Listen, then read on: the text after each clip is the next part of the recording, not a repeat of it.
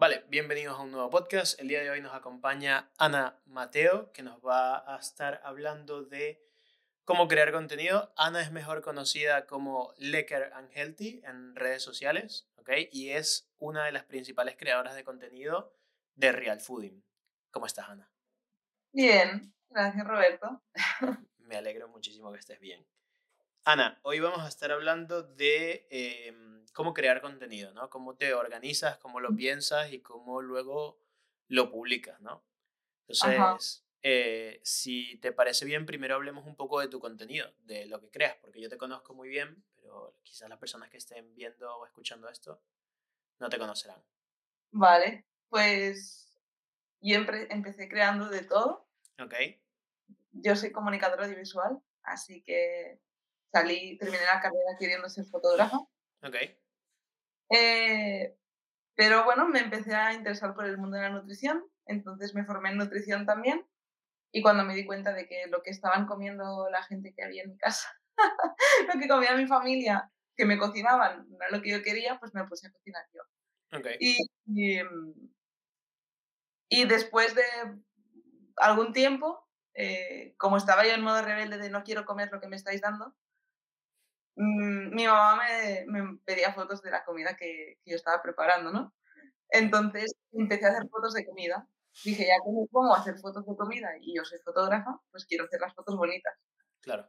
Y así fue como de los clientes que iba teniendo, empecé con mm, unas bebidas que eran eh, kefir y kombucha, al, un cliente que hacía material para CrossFit, era todo muy dirigido al mundo del deporte, de la salud, de la alimentación, restaurantes.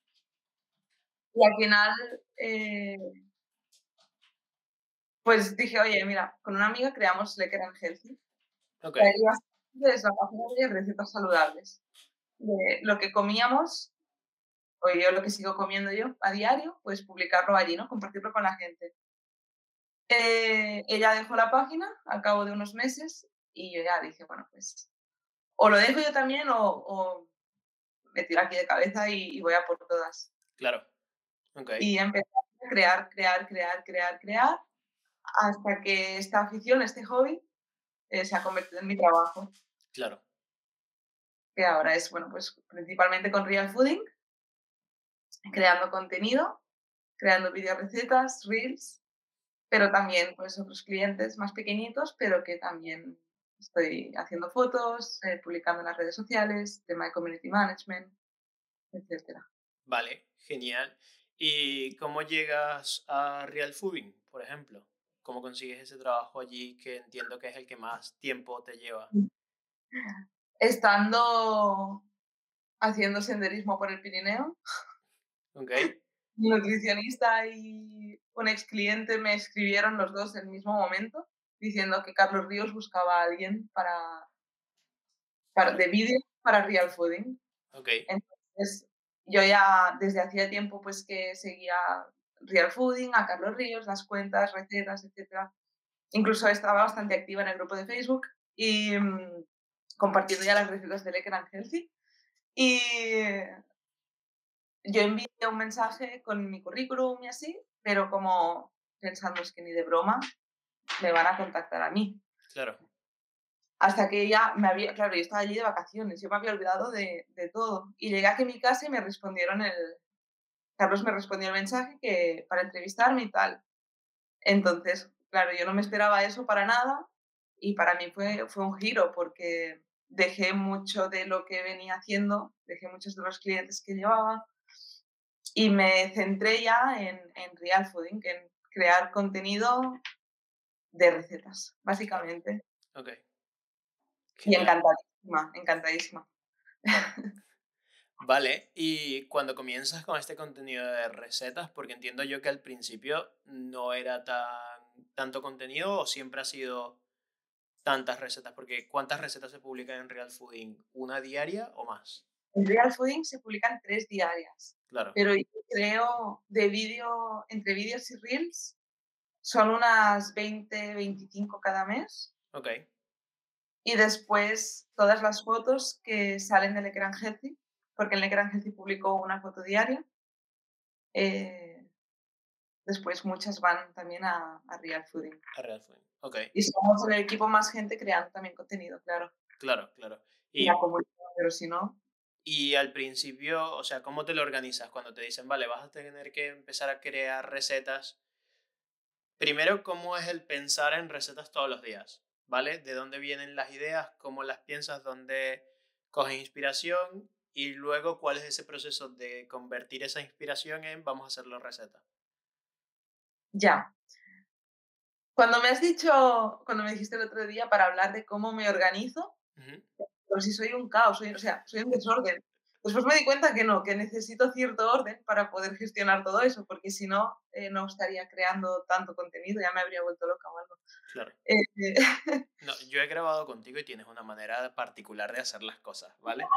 Yo creo que tú piensas que es bastante desorganizada, pero no. si no, intentando mover la jarra. No, no, toques la jarra de allí. Y que no, así no, Roberto, así. Y yo como, vale, Ana, hazlo tú, no pasa nada.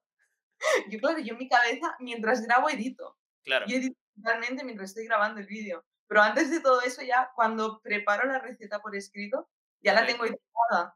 claro, Ya pienso, vale, ¿qué tengo que hacer? No sé, naranjas. Tengo aquí naranjas. Tengo que grabar una receta con naranjas. Vale, voy a escribir la receta primero. ok, Pues escribo toda la receta y cuando tengo las 20, 25 recetas escritas, eh, que intento tardar que sea como en un par de días tenerlas todas escritas, eso sería mi, mi ideal, ¿eh? Después la realidad es otra. Pero mi, en, mi, en mi teoría es como, vale, dos, tres días para escribir todas las recetas. Ya teniendo un calendario con el equipo de tal día se publica esto, tal día lo otro. Vamos a mes vista, o sea, en un mes de antelación. vale, perfecto. Eh, o sea, ahora ya estamos, tendría que estaría grabando mayo, empezando a preparar mayo. Entonces, todas las recetas las escribo, voy, me organizo de tal día grabaré estas, tal día las otras. Intento grabar cuatro, tres, incluso he llegado a grabar cinco en un día. vale, que es cuando llega el momento de limpiar la cocina y, no sé, quiero huir de casa, no quiero entrar en la cocina. Entonces, em, eso, voy a comprar los ingredientes en función de, de las que vaya a grabar cada día vale, y me monto aquí en el set y me pongo a grabar. Y si es un bizcocho, por ejemplo, y el bizcocho está en el horno, yo sé que tengo 20 minutos, 25 minutos para grabar un hummus que tarda 5 minutos en grabarse. ok, Bueno, en grabarse, en hacerse. Creo que, o si enciendo el horno y tengo que hornear dos o tres, pues intento ponerlas el mismo día para ya que enciendo horno, hornearlo todo de una. claro, ok, Entonces, y también hay otra parte de mí que va intentando organizarse en función de lo que le apetece comer. Porque hay días que hay tanta comida en esta casa que digo ya, si voy a cocinar, pues también aprovecho porque es lo que me voy a comer, pues que me apetece. claro. Y ya luego le das comida a tus vecinos. Sí, vecinos, a gimnasio, a las que me hacen las uñas, a todo el mundo. Mi mamá. Vale, pero de lo que dices me parece algo importante que es lo de pensar en todo el proceso, ¿no? Que ya tú cuando sabes la receta, ya sabes cómo cocinarla y ya en tu cabeza están los planos que vas a tener que grabar para ese momento. A mí me pasa algo muy similar cuando, por ejemplo, estoy hablando con un cliente y me está hablando de su idea para la página web o cómo necesita ayuda para automatizar un proceso. En mi cabeza ya está cómo hacer el diseño para que sea más fácil a la hora de programarlo. ¿Sabes? Entonces ya yo estoy resumiendo cuáles son los pasos para ir adelantando trabajo, ¿no? Y eso se va ganando con el tiempo y con la experiencia. Sí, sí, sí, sobre todo con esto, con la experiencia. Claro, Que si yo sé, a veces me ha pasado que he grabado un plano, he movido la taza y voy a editar me doy cuenta de que me falta algo allí, que no me encaja el plano. Al siguiente estaré pendiente de que no puedo mover la taza, claro, porque si la taza está aquí no la puedo poner allí. claro. Y esto fue así desde el principio porque ahora se ve como muy perfecto, pero me gustaría saber al principio el qué sucedía, o sea, en todo esto de, de oye, se me quema algo, no puedo hacer todos al mismo tiempo. No, pero al principio y ahora, ¿eh? Ok, Em, la primera videoreceta que grabé tengo las tomas falsas que quizás algún día salen a la luz. Ok. Era un batido con sandía. Puedes imaginarte que la sandía terminó tirada por el suelo con el batido que se me tumbó todo. Eh, tardé más en limpiar el desastre que había formado que en grabar Claro, esa videocaseta. claro. Me imagino. No sabía por dónde empezar, no sabía dónde montar la cámara. He cambiado el set 20.000 veces, empecé grabando en el suelo, Ya, no tenía una mesa para grabar. me acuerdo. Sí, sí, sí, es que es un... No se puede hacer así, tenerle a todo. Ojalá, ¿no? Ojalá hacer así, tener aquí una cocina industrial con focos, con una cámara por arriba, con unos raíles y, y todo perfecto. Pero no se puede. Entonces, es que tengo, me adapto y buscar. Es, es como ser muy creativo, ¿no? Muy original en, en montar lo que puedes montar con lo que tienes. A veces mi trípode es, no sé, una vela, una, una taza, cualquier Claro. cosa, porque necesito que esté a esta altura y no a esta. Y si no, con el trípode que tengo yo no me llega, Claro, improvisar. improvisar. claro. Estoy de acuerdo. Genial. Y cuando, cuando ya terminas estas recetas, o sea, de prepararlas, la fase en la que grabas lo tienes establecido o en tus cabezas ya están estos planos y solo tomas estos planos o intentas tomar muchos otros distintos planos por si acaso. Yo era de grabo, vale, empiezo por el plano cenital, quito ingredientes, em, empiezo a preparar todo, necesitaba mostrar cada plano, era como tenía una estructura así súper. Al final, la foto desde arriba, la foto desde aquí y que se vea de fondo lo que estamos patrocinando o no, o lo que sea.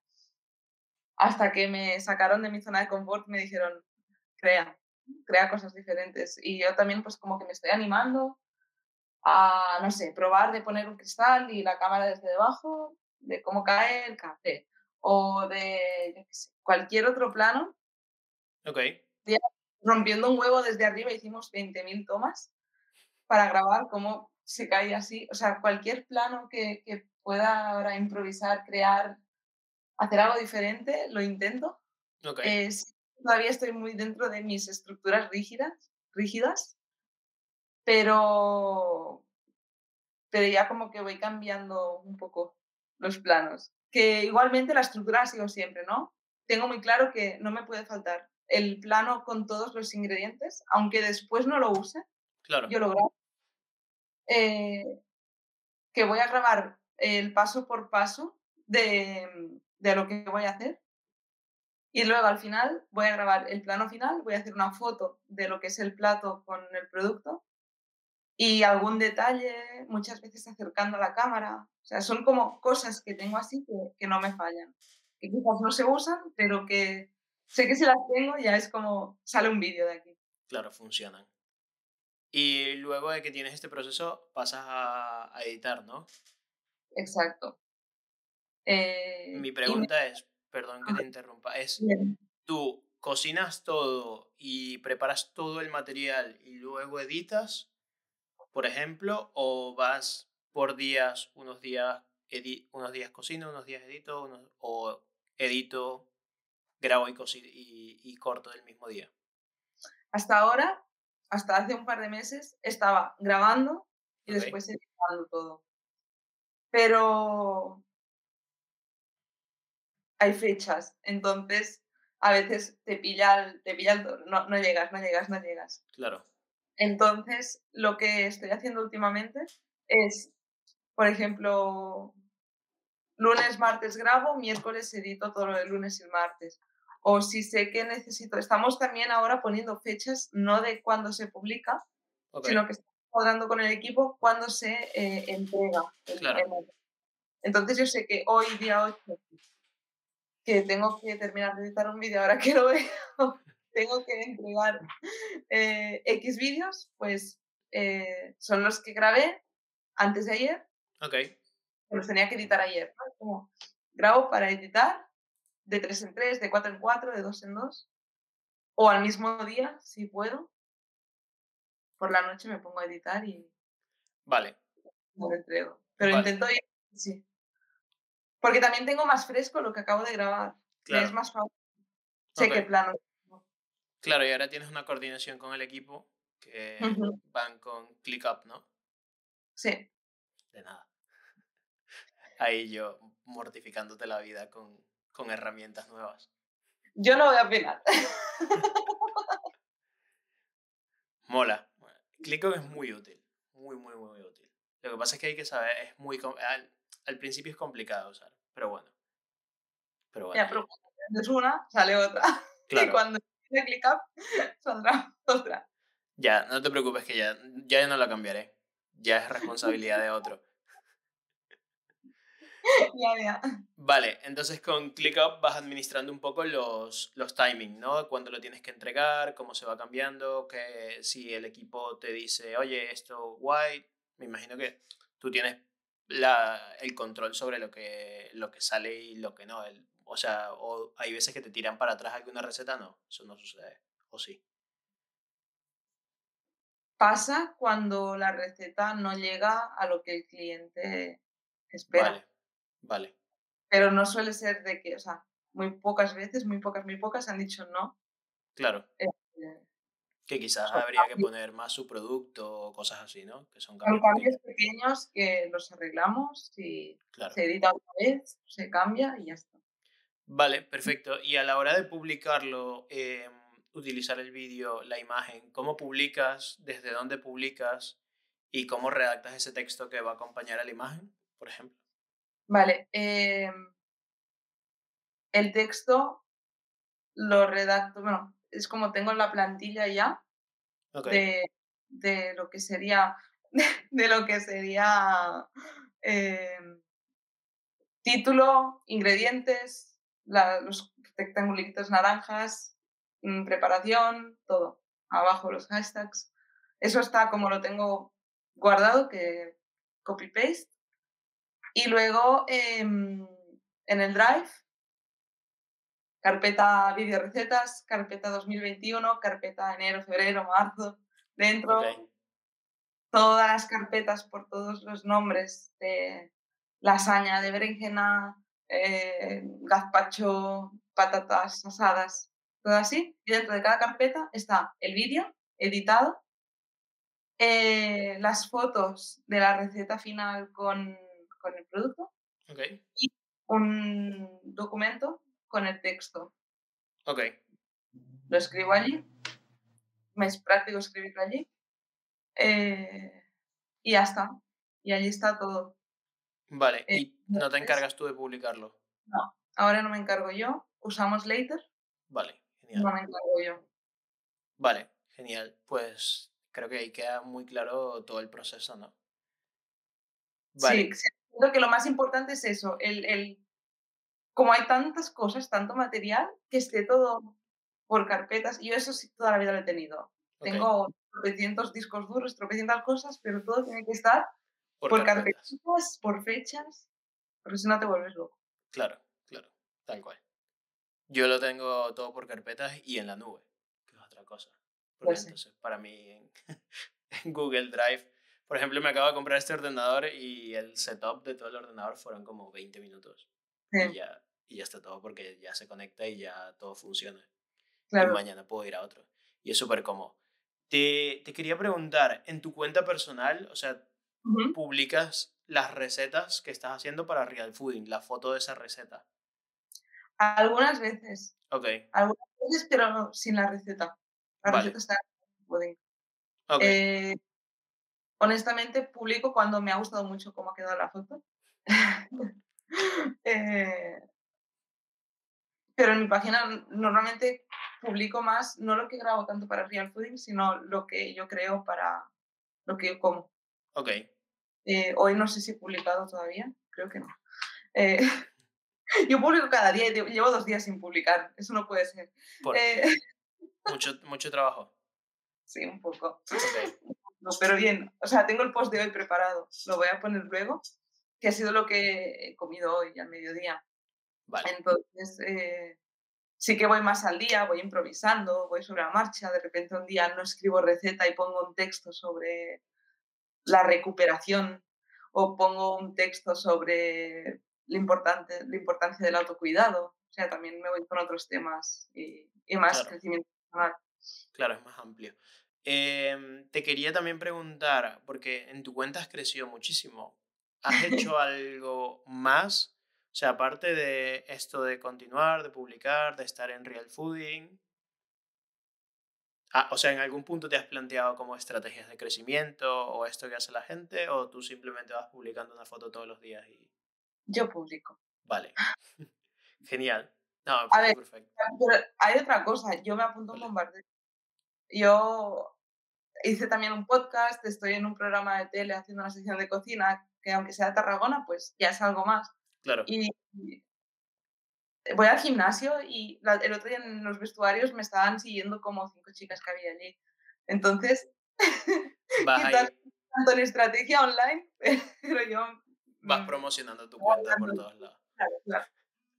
Yo cuando, cuando me abrí mi canal de YouTube, eh, me acuerdo que había una reunión en mi casa, esto fue antes del COVID, y les dije, todos los que vayan a entrar tienen que suscribirse a mi canal de YouTube antes de entrar, si no, no entran a mi casa. Esa fue Bueno. mi estrategia. Claro. El otro día no sé dónde lo escuchaba, ¿no? Que, que a pesar de que el online es tan importante, no tenemos que, que quitarle importancia al offline también. Claro, claro. No, realmente depende mucho de tu negocio, pero por ejemplo, mis clientes son todos relaciones que yo he construido, son amigos, o sea, son gente con la que he jugado fútbol, gente que he conocido en la calle, gente que me ha presentado otro amigo, pero es muy raro. Algunos han llegado por las redes sociales o por un podcast o por la web o por esto, pero la mayoría han sido de ir creando relaciones. Sí. Y del amigo de un amigo, y así va. Entonces, eso también es súper importante. Sí. Cuéntame un poco de tu primer producto, o no sé si es el primero, pero creo que sí, Sí, está, está en creación, está en creación. Estamos en ello. ¿vale? Todavía no está terminado del todo, pero ya estamos eh, a punto. Vale. Ya, ya, ya ¿Qué, hay algún, qué es? Porque yo- alguno que anda por ahí. Ok, La Lekkerbox. vale. ¿Y qué, qué incluye la Box? Es una cajita de snacks saludables eh, veganos, es 100% vegana. ok, No usamos ninguna harina refinada, ningún azúcar. Es todo natural, todo comida real también. Y eh, incluye pues em, una granola, incluye unas energy balls, una crema de algarroba y cacahuete que quien la prueba nos venga, pide un poco grande. ok, Eh, también hay un pesto, una sobrasada vegana, un pesto rosa, que, que lo mismo, o sea, nos lo están pidiendo a gritos, por favor, mm, queremos el bote grande de esto. ok. Eh, hay varios snacks. Em, ¿Y todo lo preparas tú? sí, lo preparamos nosotros, ¿Vale? es todo artesanal. Y empezamos con Tarragona, porque es lo más fácil, ¿no? Entregarlo personalmente, pero Claro. ahora estamos ya empezando a enviar por toda España, península.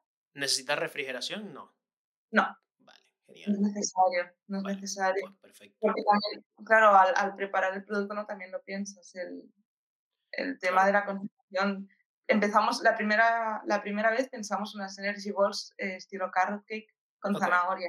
¿Qué pasa? Necesita refrigeración, Claro, la zanahoria sobre todo. Entonces, bueno, pues cambiamos y buscamos algo que, que, que nos permita conservar el producto sin necesitar esta refrigeración. vale. ¿Y el, el marketing de este producto por dónde lo haces? De momento solo estamos por Lecker and Healthy, Ok, pero me llega mucha gente de, de Tarragona preguntando, sobre todo, porque no sé qué amiga me ha dicho que tal, eh, para la próxima nos han pedido unas 6, 7, ok. de una que en la anterior vez nos pidió, y Genial. todos sus amigos están pidiendo. Vale, ¿y tienes planeado, tienes planeado, porque ahora cuántas cajas haces? O sea, ahora es un poco un proceso, tú un día vamos a hacer las cajas, o... Vamos con, sí, una vez, una vez al mes, Ok, de momento. Em, y sí, pues son unos días de, de preparación y un- aquel día es como que el día que sale el producto y lo, lo enviamos y lo entregamos a la gente en Tarragona personalmente, porque también me encanta conocer a la gente. ok. Entonces, de momento, mientras pueda ser así como algo pequeñito, Ese día eh, vas paseando por toda Tarragona. sí. pero, pero bueno, ojalá mm, empiece a crecer y podamos hacerlo más a lo grande, aunque sea siendo algo muy artesanal, muy hecho con cariño a mano. Pues yo tengo un millón de ideas en la cabeza que creo que podrían funcionarte. Primero, tienes que tener una suscripción. O sea, esto, esto, tiene que ser un servicio de suscripción, de que la gente pida una caja cada mes o cada dos meses o cada tres. Y que automáticamente se le cobre por la tarjeta. Cosa de que tú no tengas que hacer mucho más, sino simplemente ese día enviarlas. Lo otro es que en Tarragona está guay porque, porque tú vas caminando, pero y los envíos a España ya los estás considerando en el precio aumentar. Ok. Sí, está todo, el tema, todos, o sea, todo, todo, todo está, está un poquito, todo, todo quizás no, pero todo eso sí lo hemos valorado. Ha sido, claro, es algo que salió en el confinamiento. Claro. Empezamos a darle vueltas, vueltas, vueltas y la primera salió en eh, noviembre. Noviembre, las primeras. Sí, fue en noviembre porque me acuerdo que, que, que te pregunté.